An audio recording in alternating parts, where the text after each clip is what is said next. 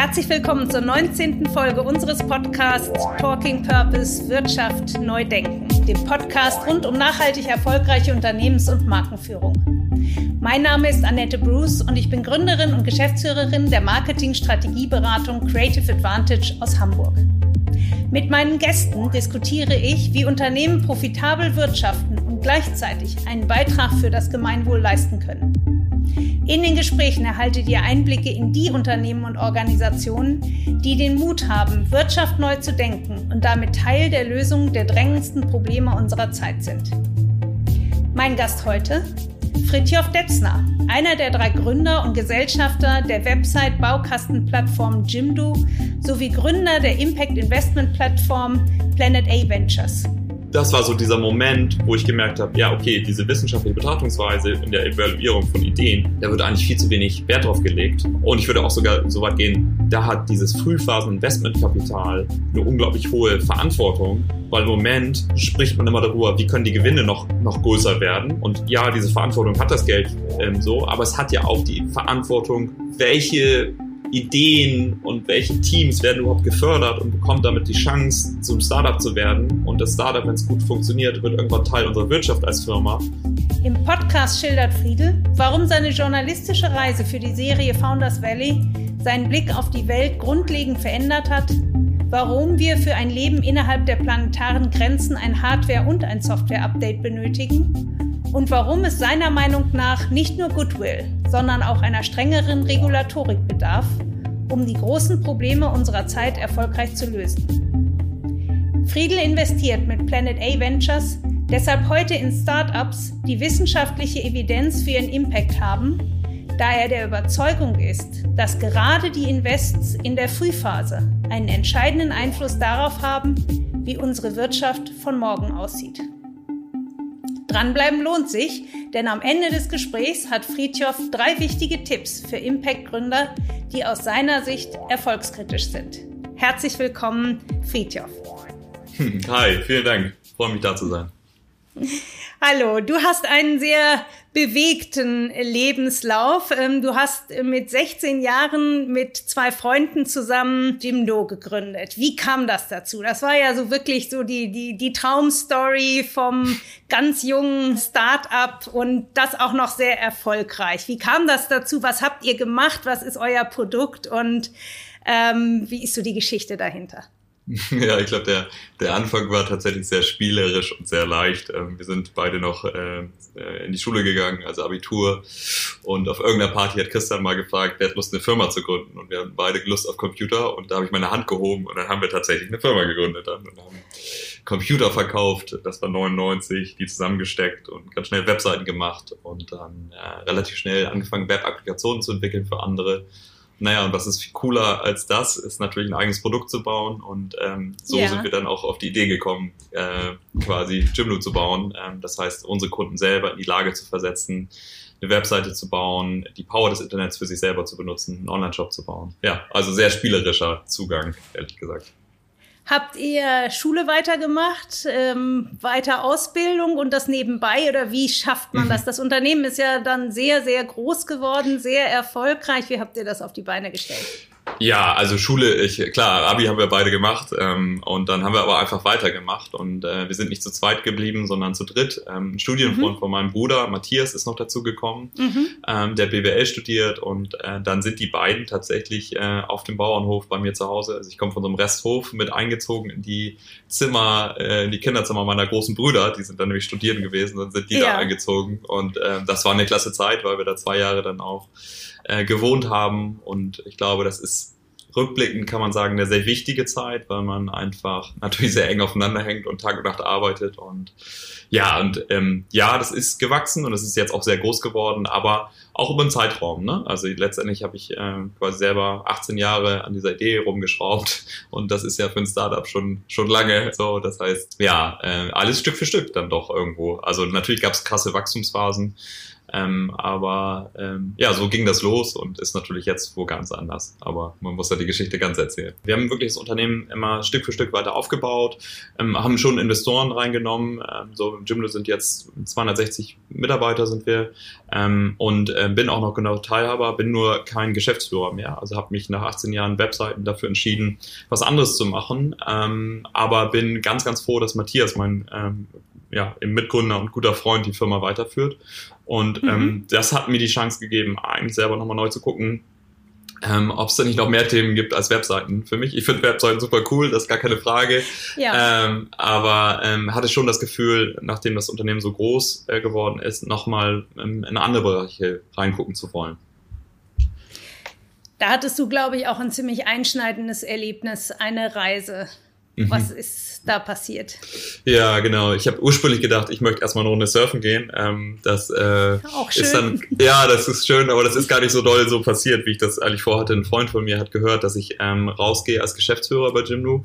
Und ähm, der hat mich dann gefragt, ob er, ob er ein Fernsehkonzept ähm, schreiben dürfte für mich. Ähm, mhm. Und dann habe ich gesagt, ja, klar. Ähm, und ähm, dann hat die Deutsche Welle tatsächlich dazu Ja gesagt. Und ähm, ähm, auf einmal ähm, war ich in der Mitte, inmitten von einem zehnteiligen Do Doku-Serienprojekt. Ich war der Host einer TV-Sendung, die heißt Founders Valley mhm. und hatte die Chance, ähm, ja, zehn Dokumentationsfilme ähm, zu drehen mit der Deutschen Welle und ähm, habe dann mit fünf Journalisten eben zusammengearbeitet und ähm, da haben wir überlegt, wie können wir das eigentlich ein bisschen interessanter machen. Also durfte auch mit konzeptionieren und haben uns überlegt, dass wir 10 der 17 UN-Nachhaltigkeitsziele als Themenklammern für die einzelnen Episoden nehmen. Also so, dass mhm. wir nicht nur also nicht nur Reise, sondern eben wirklich einen thematischen Zugang in bestimmte Länder habe, wo wir sagen, okay, zum Beispiel in ähm, sagen wir mal, in, in, in Indien macht das Thema Plastikverschmutzung total viel Sinn. Und dann sind mhm. wir da mhm. eben auf Müllkippen äh, und das Problem uns ganz erschlossen und haben immer Gründer porträtiert, die wirklich Teil der Lösung sind und probieren Initiativen, also wirklich eine positive Veränderung zu bringen, aber natürlich auch ganz tief in die Problemstellung rein. Ähm, und das war ein sehr intensives Erlebnis, wenn ich ehrlich bin. Vielleicht für alle, die diese Sendung noch nicht kennen, die kann man noch streamen und äh, ich kann sie auch sehr empfehlen zu schauen. Es sind also ganz tolle Einblicke in, in, in, die, in, in die Gründerszene, äh, wie man sie sich nicht unbedingt als erstes vorstellt. Und mhm. ähm, ja, also lohnt sich das nochmal zu streamen und anzuschauen. Was hat das mit dir gemacht? Du hast da viel mhm. erlebt, mhm. ähm, ob es jetzt Plastikverschmutzung in Indien mhm. ist, ob es Arbeitsbedingungen sind, ob es ja. Armut ist. Es war ja eine ganz bestimmte äh, Serie über Gründer, nicht so der mhm. Standardgründer, der jetzt das Softwareprodukt rausbringt. Ja. Was hat das mit dir gemacht und welche Schlüsse hast du für dich daraus gezogen? Ja, ich kann vielleicht noch mal zwei, drei Beispiele nennen. Ähm, also zum Beispiel die Folge, ähm, eine Folge zum Thema Arbeit gemacht und die haben wir in Dakar in Bangladesch gedreht. Und in, wenn man in Dakar unterwegs ist auf den Straßen, dann merkt man diesen ungeheuren Bevölkerungsdruck und wie viele Menschen da zusammenkommen und wie viele Menschen um Arbeit kämpfen. Und ähm, den, da die Gelegenheit gehabt, ähm, eine Schule zu porträtieren, aber ähm, mhm. die quasi vor so ein bisschen vor der Arbeit ähm, auf einer Plane ausgebreitet wird und ähm, dadurch aber auch die Gelegenheit gehabt, mal, mal ein Kind durch den Fabrikalltag quasi äh, zu begleiten mhm. und das zu erleben und das ist schon ähm, das ist schon eine schwierige Erfahrung, möchte ich das sagen, weil man natürlich kommt man äh, mit dem Wertesystem und was man denkt, was so richtig und falsch ist, aus Westeuropa dahin und denkt, Mensch, so darf das eigentlich nicht sein. Ähm, und wenn man sich dann die Situation erschließt, dass einfach das sehr alternativlos ist für die Menschen und dass, dass alle das, schon das Beste geben, um es hinzukriegen, dann, ja, man, man hat die Gelegenheit einfach sehr viel zu lernen und sehr viel zu sehen und ähm, man ist, also für mich war das eine Phase, in der ich wahnsinnig konfrontiert war, quasi mit vielen solchen Erlebnissen. Also ich nehme euch vielleicht mal ein bisschen weiter mit. Eine andere Folge, ähm, Thema Klimawandel haben wir in Indien gedreht. Ähm, mhm. Und ähm, da habe ich einen Farmer interviewen dürfen, ähm, der hat leider probiert, sich das Leben zu nehmen. Und zwar, weil er die dritte Missernte in Folge hatte. Mhm. Und das ist eine Region, das ist kein Einzelfall, sondern man kann die Korrelation zwischen der Selbstmordrate der Farmer und den veränderten Wetterdaten statistisch belegen. Das heißt, dass, ähm, deswegen heißt die Region tatsächlich auch Suicide Belt, also wirklich eine mhm. unglaublich traurige Geschichte und der Saatkalender, den die quasi normal für die Aussaat benutzt haben, der funktioniert einfach heutzutage nicht mehr. Ähm, also man hat quasi, quasi im Jahresmittel den gleichen Niederschlag, aber er kommt völlig verschieden an unterschiedlichen Tagen mit Starkregen oder extremen Dürren und ähm, dadurch ist es einfach nicht mehr möglich, dass die Leute ihr Auskommen über, über, über Anbau verlässlich generieren und ähm, das treibt die Leute in finanziellen Ruin und macht einfach eine aussichtslose Situation. Und ähm, ich glaube, äh, in diesen 120 Drehtagen habe ich also unglaublich viele dieser Situationen erlebt. Also auch Plastikverschmutzung oder ähm, Wasser, ähm, Wassermangel oder ähm, quasi unsichere Ernährungslage. Und das war eine sehr intensive Zeit, wo quasi Erlebnis nach Erlebnis eigentlich da war. Und ich auch eben das Glück hatte, mit so tollen Journalisten zusammenzuarbeiten, dass ich wirklich Schlag auf Schlag jeden Tag ganz geballt viele von diesen Erlebnissen hatte. Und ähm, ich, kann, ich konnte eigentlich an mir selber feststellen, dass ich ja all diese Problemstellungen eigentlich auch wusste, quasi aus, aus, aus, aus meinem Leben aus Hamburg. Also ich wusste um die Sachen, aber ähm, Ihr habt es die selber. mit Leben gefüllt. Ihr ja, habt genau. mal in echt erlebt. Es ist ein Unterschied, wenn man auf die 17 Nachhaltigkeitsziele schaut und das sind so schöne bunte Quadrate und es sieht so mhm. hübsch aus, diese 17 Ziele und man sagt, bei jedem Jahr bin ich dabei, finde ich auch. Bin auch Total. für gute Arbeitsbedingungen und für Wasser für alle ja. und so weiter. Ich kann mir vorstellen, wenn man, beziehungsweise weiß auch von eigenen Indienreisen und Asienreisen und Dritte Weltrand, Afrika-Reisen, dass wenn man das in der Realität sieht, doch nochmal einen ganz anderen Impact hat. Das, die Serie hieß ja Founders Valley und ihr ja. habt ja auch da doch Gründer besucht. Mhm. Ähm, kannst du da vielleicht noch mal zu, ja. was zu sagen? Was waren das für Gründer? Was haben die gemacht? Ja, vielleicht an mein Lowlight von dem Farmer, ähm, der probiert hat, sich das Leben zu nehmen, ja. um da anzuschließen. Da habe ich einen unglaublich beeindruckenden Gründer get äh, getroffen. Äh, Satya hieß der und der mhm ähm, der hat ähm, quasi ein Greenhouse entwickelt. Ähm, das Greenhouse nicht um die Temperatur nach oben zu bringen, sondern um die Temperatur runterzukühlen um sieben mhm. bis acht Grad und mhm. gegen Starkregen zu schützen. Also ist quasi mhm. so ein semi, äh, semi-permeables äh, Stoff, den er benutzt. Ähm, dann ja. mit dem mit dem wassersparenden Bewässerungssystem, mit dem richtigen Dünger dazu, also quasi so Greenhouse in a Box. Und das auch so gebaut, dass die Leute sich vor Ort leisten können. Also die ganze Konstruktion hat er zusammen mit einer amerikanischen Universität entwickelt. Und die ist so ungefähr so groß wie ein, wie ein Tennisfeld und die ist erschwinglich für die Menschen vor Ort und mhm. auch quasi ähm, zusammen mit der Bank gearbeitet, so dass sie mit einer Anzahlung das bekommen und dann quasi jeweils zu den ähm, zu der Ernte das auch dann abstottern können. Und ähm, ich habe dann Farmer getroffen und eben eins dieser Gewächshäuser eben mir da angeguckt und das war halt also war war beeindruckend, weil der hat mir halt gesagt, du Friedhof, guck mal hier und wir standen auf so seinem ganzen Grund ähm, das, was meine Familie durchbringt, das ist dieses Greenhouse hier. Alles andere, was da draußen wächst, das ist optional und damit rechne ich nicht mehr. Ähm, und das hier, das bringt wirklich die Familie durch. Und ähm, das ist, fand ich, eine wahnsinnig tolle, ein tolles Beispiel von gelungenen Entrepreneurship, weil mhm. das, der den Menschen wirklich zugehört hat mit der Problemstellung. Es war keine abgehobene, zu technologische Lösung, sondern wir, glaube ich, sehr richtig zugeschnitten auf die Menschen vor Ort. Und ähm, das ist jemand, der vorher Karriere bei McKinsey gemacht hat und sich entschieden hat, jetzt das zu machen. Und das fand ich, das fand ich beeindruckend, weil es eine sehr mhm. unternehmische Lösung ist und den Menschen einfach hilft, besser mit den Folgen von Klimawandel umgehen zu können da vor Ort. Und naja, mit solchen Menschen zu, zu sprechen, das war sehr, das war toll, ja.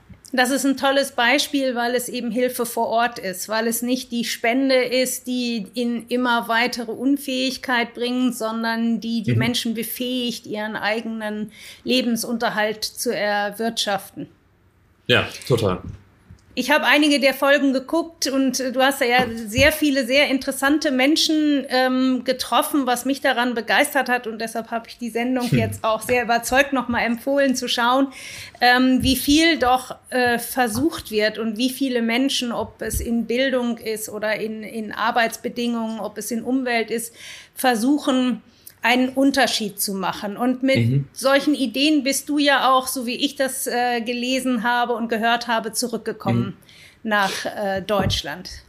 Ja, genau. Ich ähm, sagen wir so, ich bin erstmal mit dem Gefühl, also ich war erstmal, das sind 120 Drehtage, es war wirklich wahnsinnig intensiv und kaum Zeit und auch sehr anstrengend, sehr viel Reisen und wir waren ein kleines Team mit nur zwei Kameramännern, einem Journalisten mhm. dazu und also sagen wir so, eine sehr, sehr intensive Erfahrung und ähm, die war dann auf einmal vorbei und ähm, mhm. und letztendlich hab, fängt man auch an Muster der Problemstellungen zu sehen, wenn man so so so schnell durch, also so, so problemorientiert reist, dann sieht mhm. man ganz viel. Und ich hatte ehrlich gesagt schon fast Schwierigkeiten, an mein Leben anzuschließen, was ich vorher geführt habe, ähm, was, ähm, also ich, das, das war ein Schockerlebnis schon, das würde ich schon sagen. So. Mhm. Und ja, wir haben tolle Gründer porträtiert und das waren auch viele und das waren auch tolle Menschen.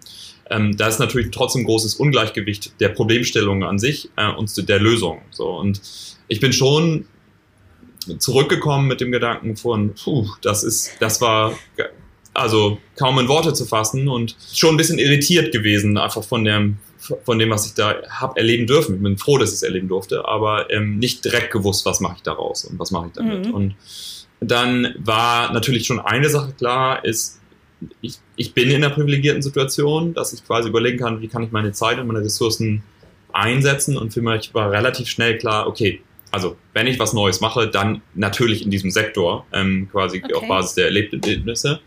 Habe dann relativ schnell eine Firma mit angefangen, mit aufgebaut, mit Gleichgesinnten, die heißt Wild Plastic. Ähm, mhm. Die habt ihr, kennst du ja. Ähm, ja, ich hatte ja, durfte ja die Katrin neulich hier auch im Podcast haben. Super. Genau. Und das war, das war toll, ähm, das mit aufzubauen. Aber für mich war auch relativ schnell klar, ich möchte nicht, nicht, also ich möchte nicht der Geschäftsführer sein, sondern ich möchte diese Idee mit auf den Weg bringen. Ich bin da sehr ähm, und möchte das weiter begleiten. Aber ich habe ein wichtiges er Erkenntnis gehabt in dem Aufbau dieser Organisation. Ähm, ich habe eine ganz tolle Wissenschaftlerin kennengelernt, ähm, Anne Lamp. Mhm. Ähm, und mhm. was wir, was wir damals bei Wild Plastic gemacht haben, ähm, ist eine Lebenszyklusanalyse. Das heißt, wir mhm. haben so die Kernidee von Wild Plastic ist es ja, Plastiksammlungsinitiativen weltweit zu unterstützen und das gesamte Plastik, was aus der Umwelt rausgesammelt wurde, wieder zurückzuführen und ähm, daraus ähm, eben Produkte zu machen, wo Plastik immer noch wahrscheinlich die beste Alternative ist. Das ist sowas Triviales wie ähm, wie eine Mülltüte und jetzt Gott sei Dank auch äh, eine Versandhülle von Otto.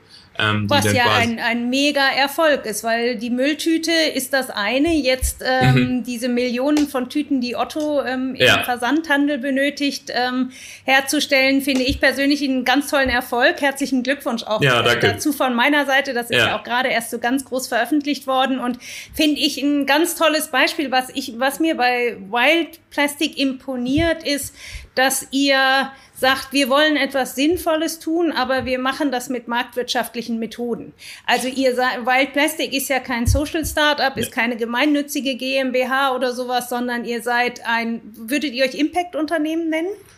Ich glaube schon, ja, ähm, klar. Ähm, ich glaube, wir wollen den Mechanismus äh, nutzen, dass wir es auch skalieren können, dass es wirklich groß ist und äh, in dem Sinne auch nachhaltig ist, weil es ihre eigene, was die eigenen ähm, quasi ja, die eigenen Gewinne erwirtschaftet, damit das auch größer werden kann. Und ja, ich finde das auch ganz toll. Ich erzähle vielleicht noch einmal die Geschichte von dem LCA, ja. weil ich an der Stelle dann auch sagen würde, das fand ich ganz toll, dass Otto dazu Ja gesagt hat. Also was wir gemacht haben, wir, haben quasi die, die Produkte verglichen. Also die normale Mülltüte im Moment ist mhm. Neuplastik, äh, relativ günstig produziert und ähm, der Referenzcase, was wir mit Wild Plastic machen, ist zum Beispiel ähm, Plastik aus Haiti. Das wird da gesammelt, das wird zusammengefahren, das kommt auf ein Containerschiff und das wird zurückgefahren nach Europa und dabei entstehen natürlich Emissionen bei dem Zurückfahren und das wird dann hier mhm. aufbereitet und regranuliert und daraus dann wieder was Neues gemacht. Und das ist ja, also das wirkt ja auch erstmal total kontraintuitiv, Müll zurückzuchippern. Dem würde ich auch ja. zustimmen. So, das Interessante ist, wenn man es wirklich mal anfängt zu bilanzieren, also pro Tonne Plastik, die ich zurückfahre von Haiti nach Europa, habe ich verbundene Emissionen von 63 Kilogramm. Das mhm. ist doof oder das ist auch schlecht, ähm, dem würde ich auch zustimmen. Das Interessante ist, wenn man aber anguckt, die Neuplastikproduktion, die ist halt unglaublich schlecht. Also pro Tonne Plastik, neues Plastik, die ich produziere, emitiere ich 6,5 Tonnen CO2. Das heißt wesentlich mhm. mehr.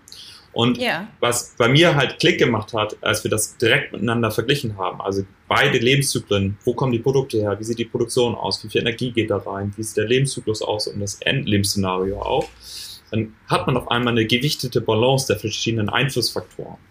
Und ich glaube, das ist das, mhm. was wichtig ist, um eine richtige Argumentation ähm, führen zu können, ähm, weil man eine gewichtete Balance hat über diese verschiedenen Aus Einflussfaktoren. Und auf einmal stellt man fest, naja, in Gesamtbilanz ist es halt besser, etwas zurückzufahren und einer Zweitverwertung zuzuführen, als es alles neu zu machen. Und ähm, da hat es für mich relativ laut Klack gemacht im Kopf, weil ich gemerkt habe, ähm, ich habe zwar als Unternehmer ein Gefühl für, wie kann ich ein Business bauen, was ist, was ist richtig und was ist nicht richtig, mhm. aber diese wissenschaftliche Betrachtungsweise, die wir da, die ich da das erste Mal gesehen habe, die ist essentiell, um wirklich gute Entscheidungen zu treffen für eine Wirtschaft, die innerhalb der planetaren Grenzen funktioniert. Weil mhm. ich ja wirklich nicht nur raten darf, wie wir eine Wirtschaft bauen, also quasi back, so ein Background ist, unsere Wirtschaft, wenn man die Daten vom, äh, vom Footprint Network anguckt, die auch diesen World Overshoot Day propagieren, dann ver ja. verbrauchen wir 1,7 Erden. So, und es ist klar, ja. dass es nicht so weitergehen kann sondern dass wir einfach unsere Wirtschaft umbauen müssen, dass sie quasi innerhalb der planetaren Grenzen funktionieren kann. Und deswegen würde ich sagen, okay, um sinnvolle Entscheidungen zu treffen, müssen wir auch das dann durch, äh, müssen wir das berechnen und halt sehen, ist das denn wirklich Teil der Lösung, ja oder nein? Und das war so dieser Moment, wo ich gemerkt habe, ja, okay, diese wissenschaftliche Betrachtungsweise in der Evaluierung von Ideen, da wird eigentlich viel zu wenig Wert drauf gelegt.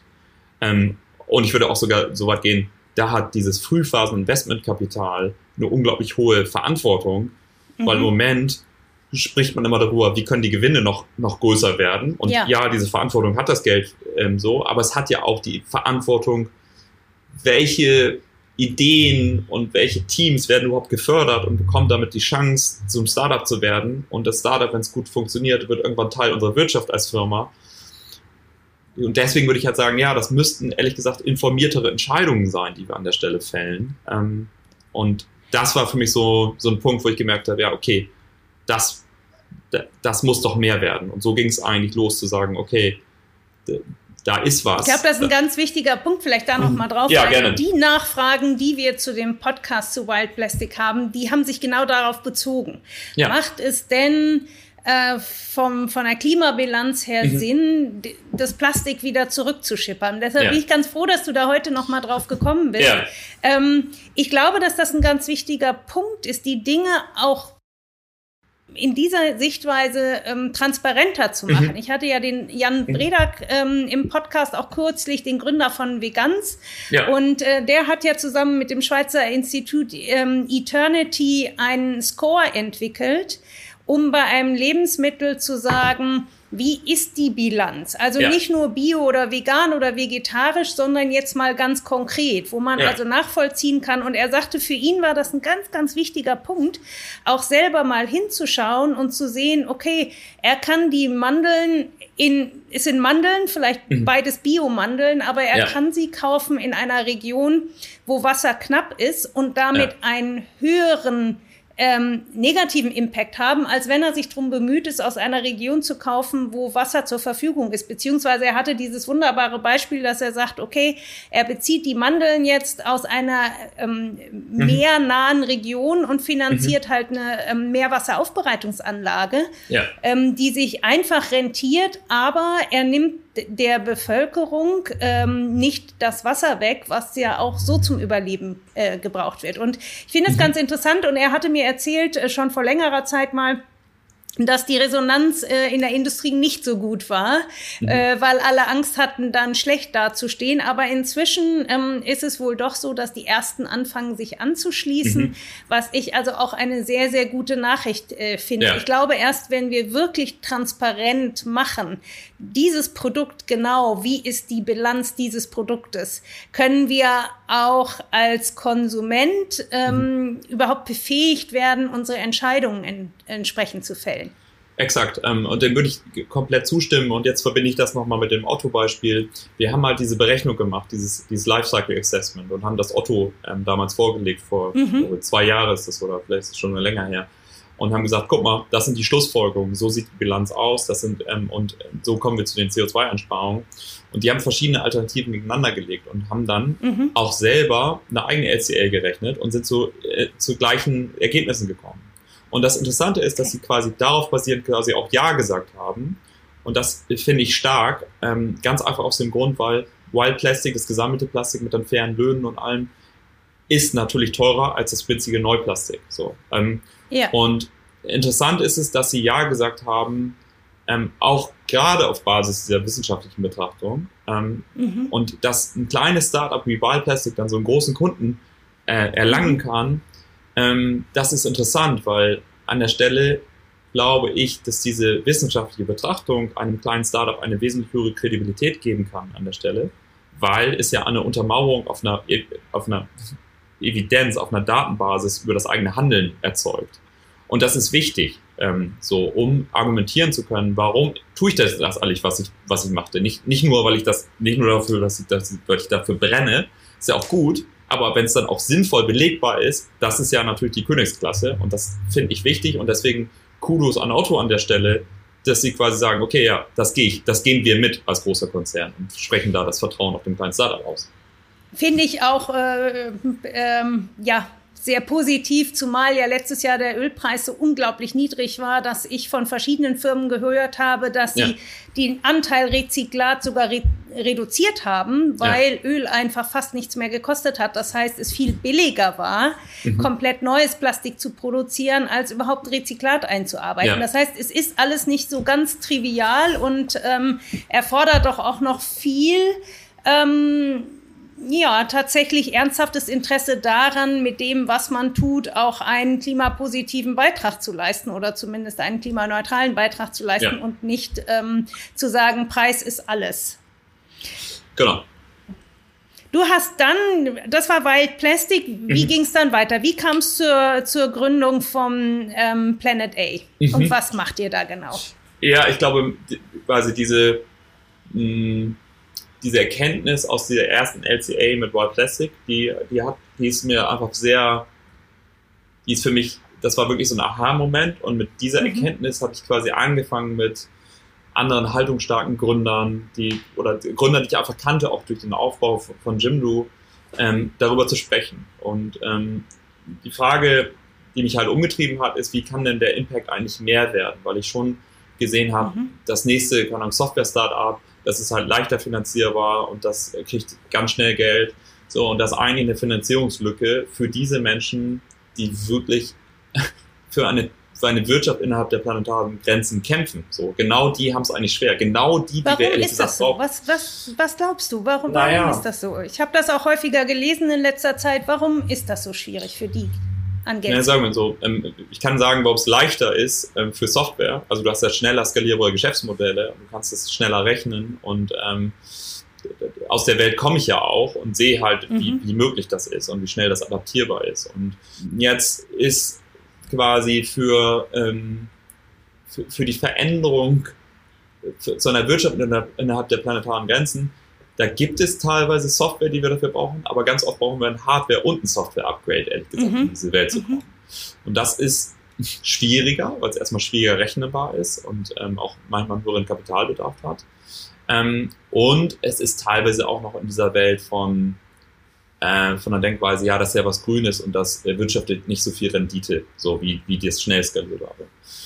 Und das sage ich mal, langfristig wird das falsch sein, weil wir auch eine Regulatorik sehen werden, die dazu führt, dass genau diese Startups, die viel Impact generieren, auch ähm, tatsächlich wirklich fliegen werden. Also davon bin ich überzeugt, dass, dass, wir, mhm. dass wir das sehen werden. Aber wir sind noch am Anfang dieser Bewegung. Also, dass die Menschen, ja, dass, dass, man, dass man das anfängt, dass man es vielleicht noch ein bisschen belächelt, sagt so, ja, das ist super hier, das tue ich für mein gutes Gewissen, aber mein wirkliches Geld verdiene ich eigentlich mit einer anderen Anlageklasse. Und das quasi hat mich schon, also das ist eine Feststellung gewesen und diese, diese Gespräche mit vielen Gründern, die gesagt haben, ey, das muss passieren, da müssen wir rein und auch diese wissenschaftliche Evidenz über die zu erzeugen, über die Geschäftsideen, das ist richtig und das ist wichtig. Und so da, dadurch habe ich mich bestärkt gefühlt zu sagen, ja, okay, das ist wichtig. Und ähm, habe angefangen, mit immer mehr Leuten über die Idee zu sprechen und habe eine positive Resonanz bekommen.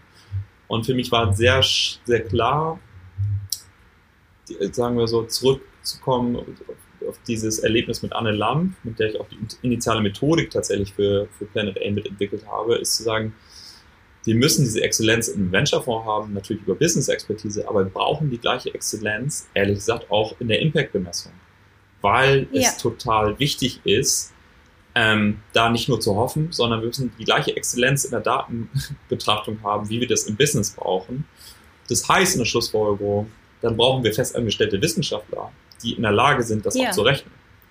Und das ist einer der, der Kernsäulen in Planet A, dass mit in den Venture-Fonds einzubauen. Das ist auch die Innovation da. Genau. Zwischendurch ein Hinweis in eigener Sache.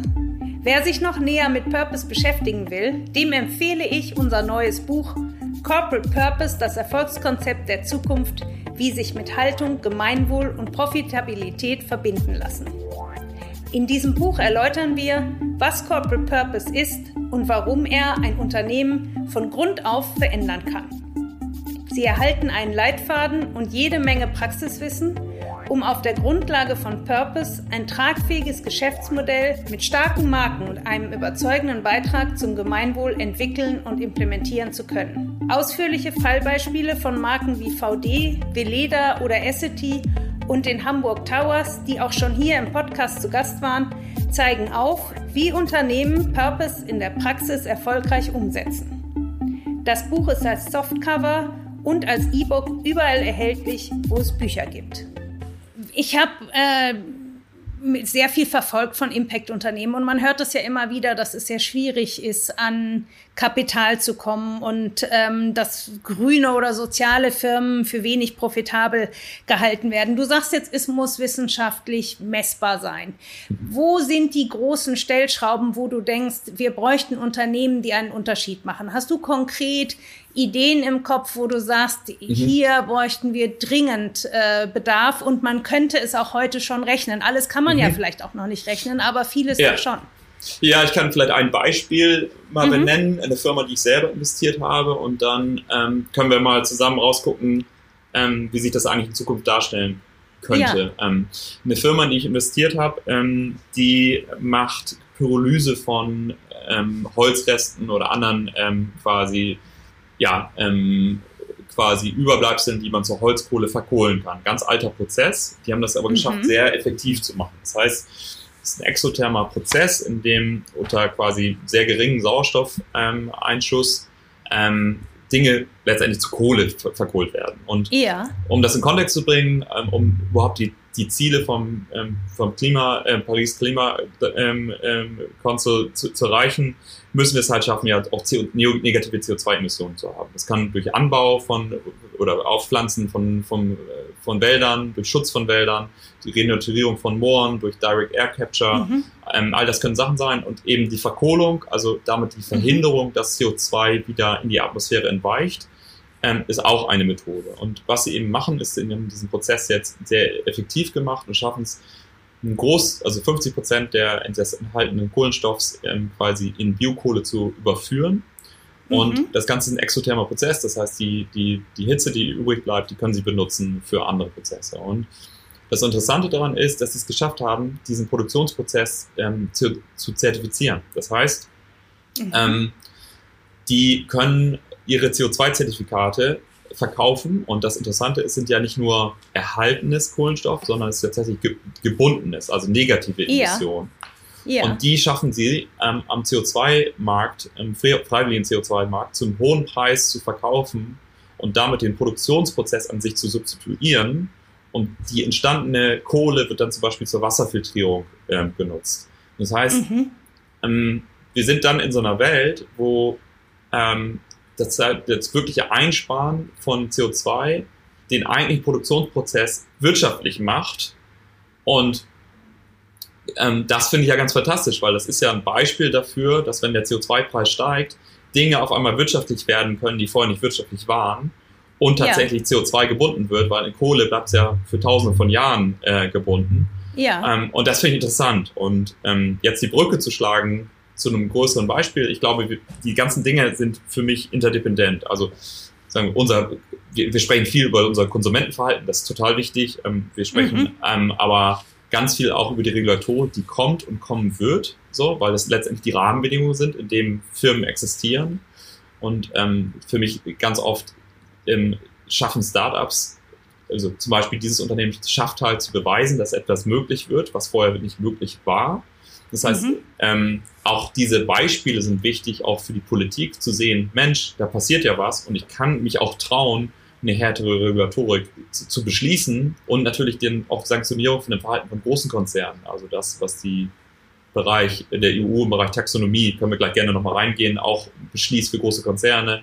Also sagen wir so, den Punkt, den ich machen will, die, alle Dinge haben miteinander zu tun, die sind interdependent. Und ähm, letztendlich müssen wir es halt schaffen, ähm, die externalisierten Kosten zu internalisieren. Und da, da, das ist ein komplexer Vorgang, glaube ich, der, ja. wo alles zusammenspielt. Aber wenn wir das sehen, dann werden diese Firmen groß werden. Ja. Du hattest gesagt in einem Interview in der Zeit, wir müssen unsere Wirtschaft umbauen und diese Firmen sind die Werkzeuge. Mhm. Wo siehst du denn den großen Umbaubedarf. So ein bisschen hast du das Thema jetzt schon gestreift, weil du gesagt hast, wenn die mhm. Kleinen beweisen, dass es anders geht, kommen die Großen auch unter Druck. Aber wo, wo siehst du so den größten Hebel? Wo muss Wirtschaft umgebaut, neu gedacht, verändert werden? Mhm. Ja, ich glaube, vielleicht muss sie erstmal, Bill Gates macht das in seinem neuen Buch auch ganz gut, wo, es jetzt, wo er betrachtet, also nicht nur die Emittenten an sich aufzuzählen, sondern wie, er, er, er nimmt neue Überschriften, er sagt, wie bewegen wir uns, was essen wir, wie werden Sachen produziert. Und ich glaube, mhm. ähm, was er ja auch damit aufspannt oder ist zu sagen, wir müssen wirklich analysieren, wo sind die guten, wo sind die großen Emittenten und wie kommen wir eigentlich mhm. letztendlich zu einer Wirtschaft innerhalb der planetaren Grenzen. Und ich glaube, da müssen wir dann, dann können wir sektoral tiefer reingehen. Ähm, und das macht, finde ich, Project Drawdown total gut. Vielleicht kannst du das auch mhm. nochmal verlinken. Ähm, mhm. wo, wo auch wirklich ähm, eine Zukunftsvision aufgemacht wird, wie können wir denn innerhalb der planetaren Grenzen leben und was sind denn, was sind die, was sind die Technologien, die wir schaffen müssen. Ähm, und das ist, das hat auch jetzt wieder, also ist ein großes Thema, es hat ja mit verschiedenen ja. Sachen zu tun. Also es gibt existierende Technologien, die müssen wir ausrollen auf einer großen Skala, möglichst schnell und die kennen wir alle. Es ist, äh, keine wenn Energieerzeugung ist, dann ist natürlich total klar, was damit gemeint ist. Ja. Und wir brauchen teilweise Innovation, um neue, neue, neue, neue, neue Materialien, neue Dinge passieren zu lassen. Ich glaube, es ist ein Mix von diesen verschiedenen.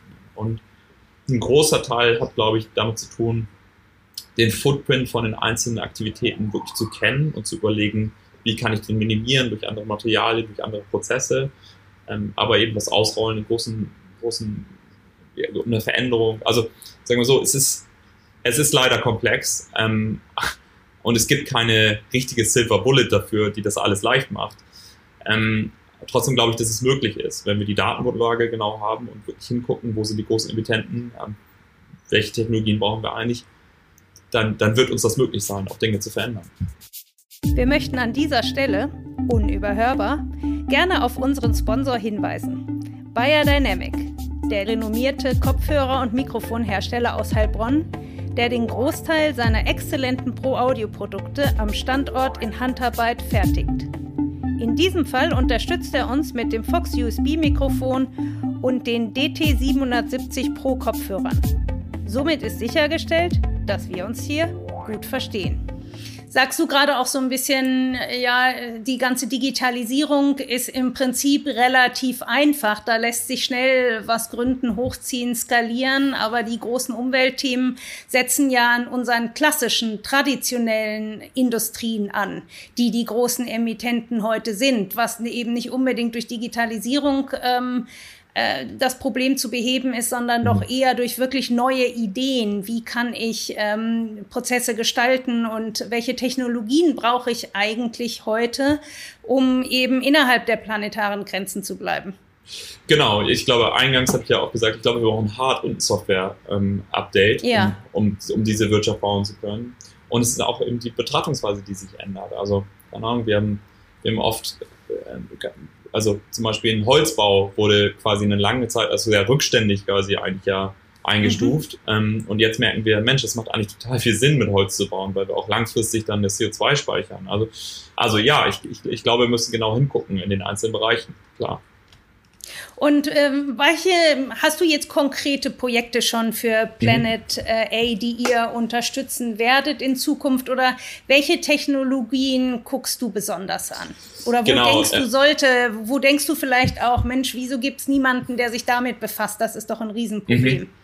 Genau, wir sind gerade tatsächlich in der Finalisierung von, von fünf ähm, Investments, die wir, die wir gerade abschließen. Ich kann da nicht genau über die sprechen, aber ich kann so ein bisschen sagen, welche Branchen wir reingucken. Also ich glaube, mhm. was ich sagen kann, ist, dass eine genaue Bilanzierung des ökologischen Fußabdrucks von Produkten natürlich wahnsinnig wichtig ist, um auch informierte Entscheidungen treffen zu können macht das ja eigentlich Sinn, ja oder nein? Oder wo sind die großen Hebel in der Veränderung der Produktion? Mhm. Ähm, diese Potenziale aufzuzeigen, das ist was, was wir uns sehr, sehr genau angucken. Ähm, dann gucken wir uns ähm, auch vieles an in dem Bereich ähm, Plastikalternativen.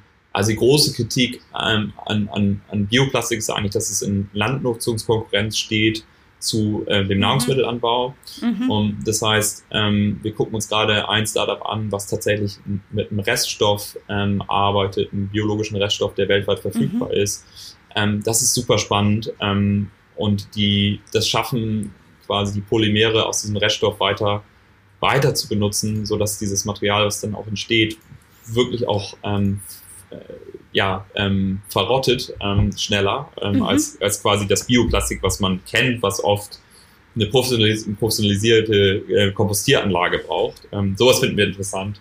Ähm, also gucken in ganz verschiedene Bereiche rein, ähm, äh, gucken auch im Energiesektor in, in, in äh, Startups ein, haben da auch eine positive Investmententscheidung schon getroffen in einem Bereich. Ähm, es tut mir leid, dass ich jetzt noch so vage bleibe, aber das wird ähm, naja, sich bald klar, in den nächsten Wochen. Solange es nicht offiziell ist. Äh, genau. Genau, das wird sich das jetzt okay. sehr bald materialisieren. Genau. Ja, neulich stand in der Zeit auch mal in diesem Artikel, Hamburg könnte die Hauptstadt der Impact-Gründer werden. Hier passiert ja schon so einiges, äh, mhm. sind einige Startups unterwegs. Ähm, die Konstanze Klotz zum Beispiel von Bridge and Tunnel, die hat in diesem Interview gesagt, vieles läuft gut, von der Politik ist sie aber enttäuscht. Sozialunternehmer würden zu oft ignoriert. Wie siehst du das? Ja, ich also ich würde dem erstmal zus also zustimmen. Also ich meine, wir, wir sind in Hamburg nicht, ähm, sagen wir so, die Start-up-Szene hat nicht die gleiche Wichtigkeit äh, wie in Berlin oder in München. So, äh, das ist mhm. schade. Und auch die Verbindung von, sage ich mal, dem alten Geld in Hamburg zu den jungen Startups ist ähm, verbesserungswürdig, würde, würde, ich, würde ich das beschreiben. Mhm. Ähm, und das ist eigentlich schade, ähm, weil ich davon überzeugt bin, dass wir diese Art der Innovation brauchen, um mal langfristig auch wettbewerbsfähig zu sein in, in diesen Standorten. Ähm, das ist einfach irgendwie, ich sage mal so, das ist verbesserungswürdig, ich würde mir das anders wünschen, ähm, kenne das aus äh, anderen Städten, dass es besser gelingt und besser mhm. funktioniert. Ähm, damit möchte ich nicht ähm, die Initiativen, die da sind und das schon probieren, kleinreden, sondern die sind wichtig. Ähm, ich glaube, es müsste einfach auf einem höheren Maßstab oder einer höheren Skala besser funktionieren. Das wäre das wär wünschenswert. Mal nochmal zu Wild Plastic. Was für Größenordnungen ähm, haltet ihr dafür realistisch? Wie groß kann so ein Unternehmen werden und wie schnell ist sowas vielleicht auch dann kopierbar? Was macht denn einer wie Swirl zum Beispiel? Ich denke, ihr seht euch nicht in Konkurrenz zu, in Konkurrenz zu einem klassischen Müllbeutelhersteller. Aber eigentlich ist es doch erstaunlich, dass die klassischen Anbieter nicht auf diese Themen aufsteigen. Ja, ich glaube ehrlich gesagt, es wird irgendwann passieren. Also ähm, letztendlich, wenn sich die, die Kundeneinstellung, sagen wir so, das ist ja das witzige Teil, das ist ja ein Erfolg, wenn dein Konzept kopiert wird von klassischen Leuten. Und ich glaube, es wird dann irgendwann passieren, dass sich auch andere gezwungen fühlen, in diese Richtung zu gehen. Das, das, äh, das werden wir auch im Banking-Bereich sehen, dass, ähm, dass es diesen Umschwung geben, mhm. geben wird. Ähm, und das ist irgendwie manchmal auch einfach schade, weil die Leute, die schon, schon lange der Vorreiter dafür sind, das wird dann irgendwann Mainstream werden. Ähm, aber das ist gleichzeitig auch Erfolg. Also, weil man, weil man was geschaffen hat äh, an der Stelle, was kopierbar wird und da auch mehr Leute in diese Richtung ziehen. Ich glaube, das ist, das ist die Rolle von Pionieren an der Stelle. Und ähm, ich würde mir natürlich wünschen, dass, äh, dass Wild Plastic dafür gesehen wird und, ähm, und auch wirklich groß werden kann und auch große Volumina bewegen kann, weil letztendlich ähm, ist, ist der Impact proportional zu, proportional zu dem gesammelten Müll. Und gleichzeitig würde ich sagen, es ist super, wenn es kopiert wird und andere Leute das Gleiche tun. Mhm. Ne? Und, ähm, und, und das Problem, in dem wir unterwegs sind, ist ja auch, ist ja noch komplexer. Also über die Beseitigung von, von Müll, der in der Wildnis lebt, ist ja ein Aspekt. So, und ich glaube, deswegen habe ich auch das andere, den anderen Aspekt eben nochmal erwähnt. Auch die Vermeidung von, von Neuplastik überhaupt ist natürlich auch ein Riesenhebel. Und ich sehe auch diese beiden nicht in Konkurrenz, sondern es sind viele Sachen, die passieren müssen. Ähm, gar keine Frage. So. Ja, Ihr habt ein großes oder du hast ein großes Netzwerk. Wie unterstützt ihr die ähm, bei euch investierten Unternehmen über die reine Finanzierung hinaus? Mhm. Begleitet ihr sie? Bietet ihr ein Netzwerk? Mhm. Was, was bekommen eure Firmen? Ja, genau. Ich, ich glaube, für uns, also für mich selber persönlich steht ganz zentral dieses Gründer für Gründer. Also ähm, ich hatte das Glück, in meinem Leben oft mit Menschen sprechen zu können bei Herausforderungen, die uns bei Jimno quasi bevorstanden und ich da ähm, durch gelernt und gewachsen bin und auch alleine durch meine beiden Mitgründer, ähm, dass mhm. ich quasi so ein Sounding Board hatte. Und das ist etwas, ähm, was ich für, für sehr wichtig halte, sowas zu haben, weil letztendlich eine Firma bauen ist ähm, ganz oft sehr schwierig. So, man geht durch mhm. viele, viele schwierige Situationen durch und ich glaube, da manchmal mit Menschen sprechen zu können, die, die solche Situationen schon geschafft haben, ist unglaublich mhm. hilfreich. Und das ist das, was wir, was wir bieten wollen. Das heißt, die mhm. Portfoliounternehmen, mit denen wir zusammenarbeiten, dass wir wirklich helfen können in verschiedenen Aspekten. Das kann Industrieexpertise sein, das kann aber auch, wir haben zum Beispiel einen systemischen Therapeuten bei uns mit äh, in dem Planet mhm. A-Netzwerk, der einen ganz anderen Blick darauf hat und viel ganzheitlicher mhm. darauf guckt. Das kann äh, jemand sein, der Expertise hat, wie man in den Fachhandel kommt. Das kann äh, ein Energieexperte sein. Also sagen wir so, wir steuern, wir bauen das Netzwerk auch anhand der Bedarfe auf, die, die Portfoliounternehmen haben, um dem möglichst gut mhm. ähm, helfen zu können.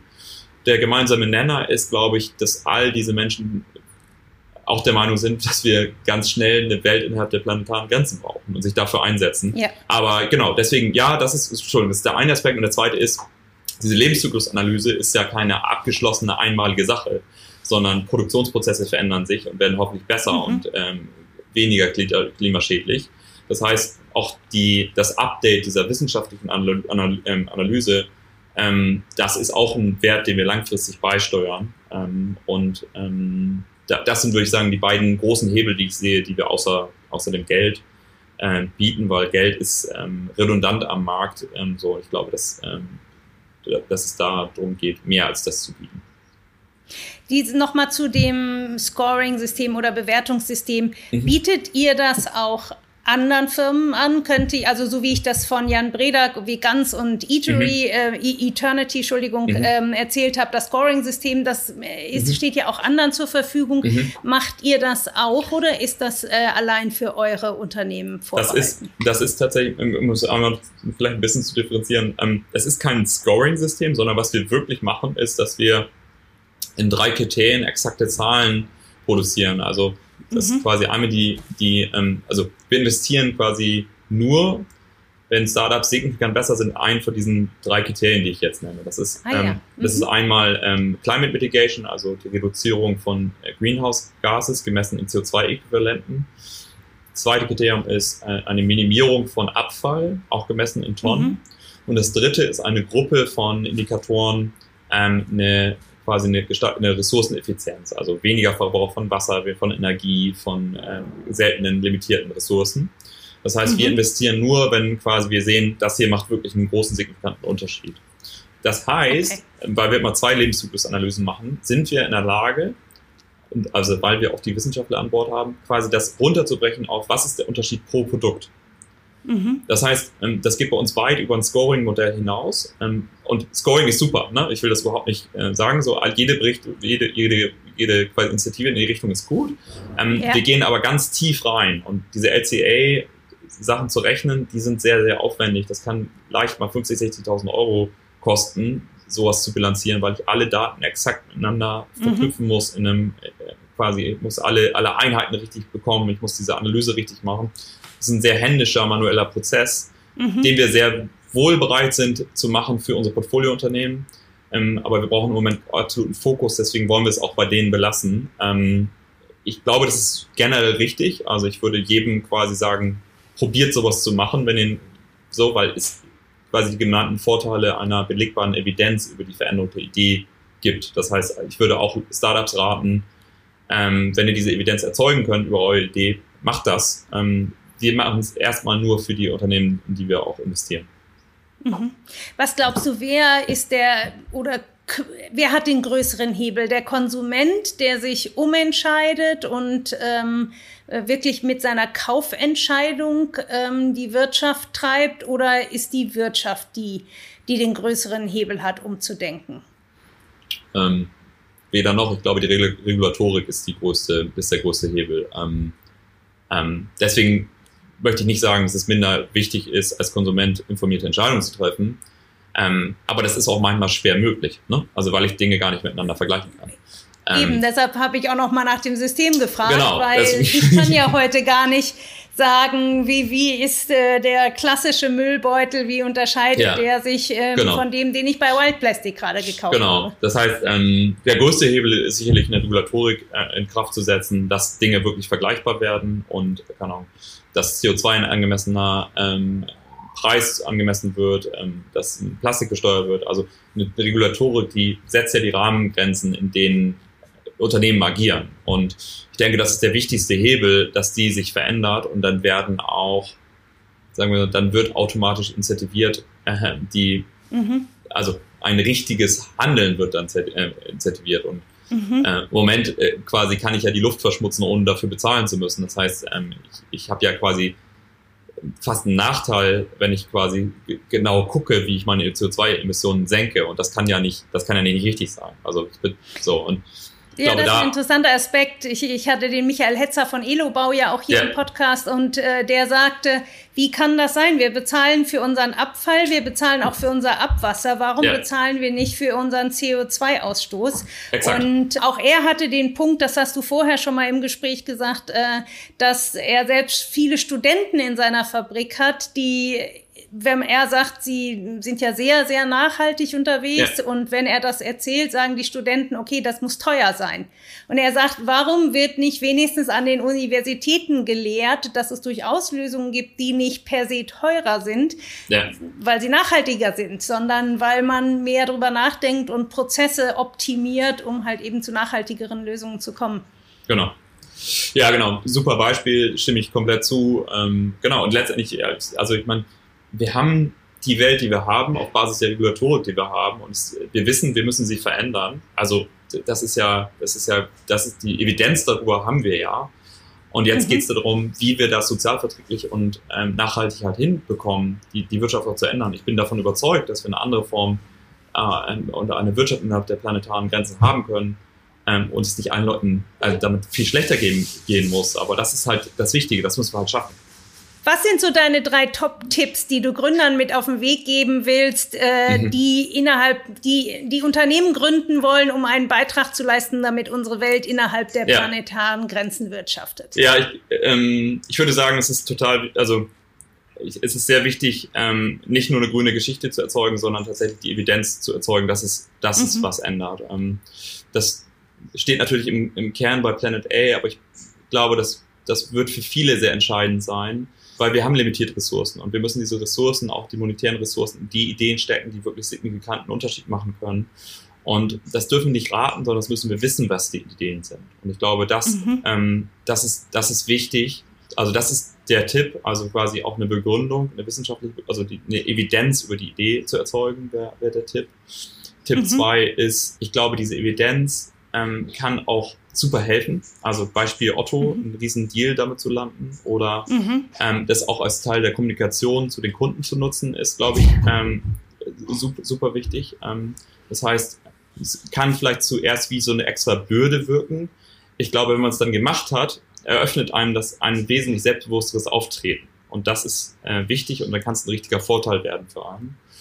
Und ähm, das Dritte, ich glaube, ähm, sich wirklich vernetzen auch mit anderen Gründern. Also ich glaube, dass, ähm, dass man ganz oft ähm, viel von anderen Peers lernen kann, die durch ähnliche Situationen gehen. Und da würde ich immer für votieren, dass man sich da Leute sucht, die vielleicht schon weiter sind als man selber, Leute, die im ähnlichen Stand sind von der Firmengröße und vielleicht auch dann einfach mit Leuten auch wieder zurückgibt und spricht, die vielleicht noch weiter am Anfang sind. Also viel von dem Ökosystem lebt ja davon frei und vielleicht auch ein bisschen angstfrei auch, ja, auch Tipps und Wissen auszutauschen. Mhm.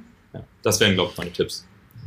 Ich glaube, das war auch schon ein super Schlusswort. Äh, ganz, ganz herzlichen Dank für diesen tollen Einblick in dein neues Projekt Planet A ähm, Investments für eine Wirtschaft und ein Leben innerhalb der planetaren Grenzen.